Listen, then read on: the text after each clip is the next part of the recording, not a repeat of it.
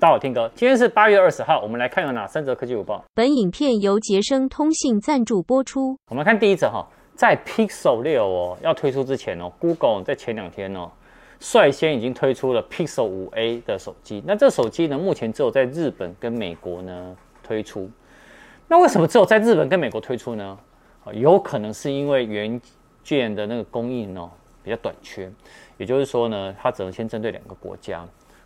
那以跟去年相比起来呢，去年是 Pixel 4A 嘛，哈，它有加入 5G，然后呢，它的手机尺寸大小呢是六点三四寸，然后有支屏幕有支持六十赫兹的更新率，然后 OLED 的萤幕，然后是高通七六五 G 的处理器，六 GB 的 RAM 加一百二十八 GB 的储存空间，好，那电池容量增加到四千六百八十毫安时，那一样有实体的机背的指纹解锁，好，那它有三点五的耳机孔。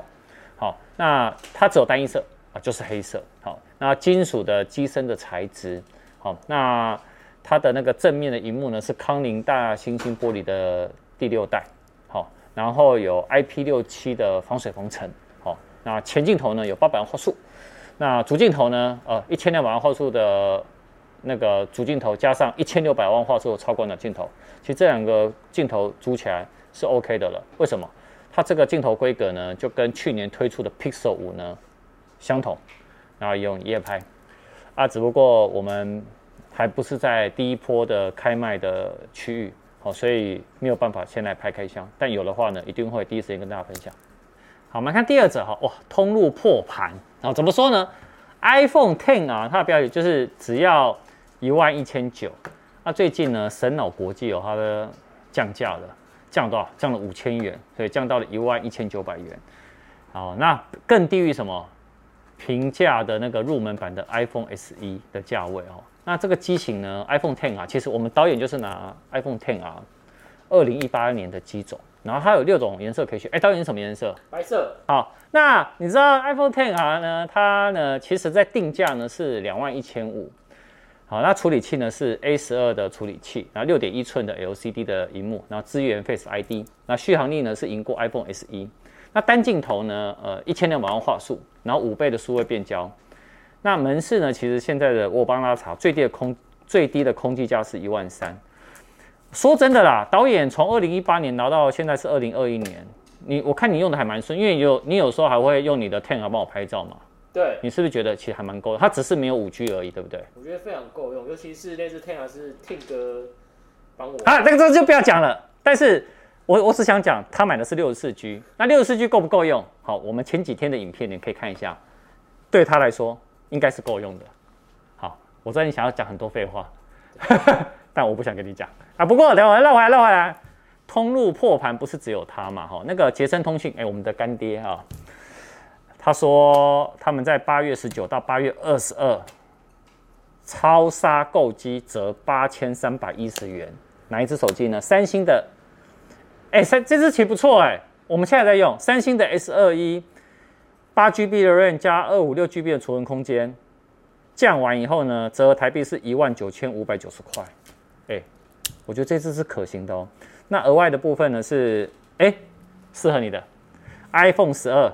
六十四 G 降了五千零一十块，等于是两万一千八百九十块就有了。那其他呃相关的活动呢？你可以到我下面看一下链接。那我们在资讯栏有放这个杰升通讯的链接，你可以自己去看哦。他们呢每周呢都会做一些活动。我们看第三则哈，我跟你讲，距离发表会呢已经快不到一个月时间了。最新的就是 iPhone 十三全系列的规格哦流出来了。我跟你讲，我们直接请。后置呢，把规格把它放上去，哇塞！那从这个规格资讯哈，我来帮大家哦再简单整理一下哈，包含第一个它的外观尺寸哦，有延续到 iPhone 十二，然后刘海有缩小，然后加大了荧幕占比，好，那一共有三个尺寸，然后四种机型，然后包含五点四寸的 iPhone 十三 mini，六点一寸的 iPhone 十三，这两个都双镜头，好，那镜头排列是变，它为什么变斜的？哎，这个我还不知道，好。那三镜头的部分呢，就是六点一寸的 iPhone 十三 Pro 跟六点七寸的 iPhone 十三 Pro Max。好，那你可以看到 iPhone 十三 Pro 系列哦，它们都背后都是雾面机身嘛。好，有望呢就会推出，呃，我们之前有讲过的消光黑。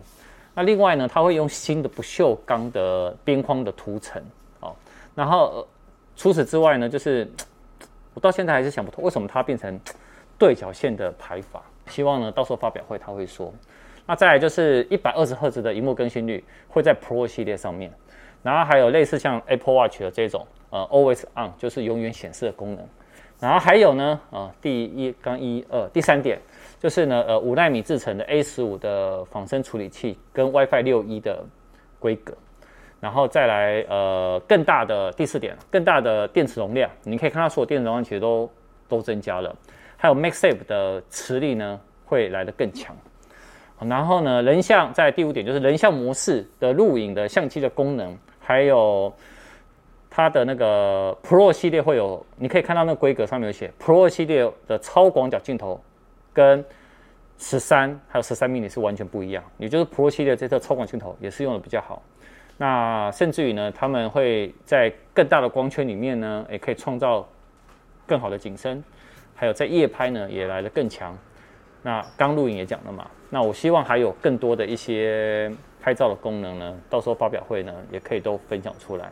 然后还有一个叫做那个 ProRes 的他们的那个录影的格式，好，那之前呢大家都传出说有一 TB，可是从这个规格看看上来，Pro 系列最高的容量只有到五百一十二 GB 而已，也就是说应该是没有一 TB 的的的那个规格啦。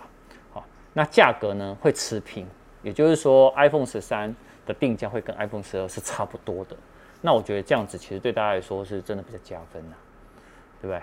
呃，最后想要问一下导演，你今年会换 iPhone 十三吗？因为我们刚刚上一则二零一八年你是用 iPhone Ten R，呃，还在犹豫诶，因为 Ten R，你犹豫的点是什么？Ten R 还可以用啊。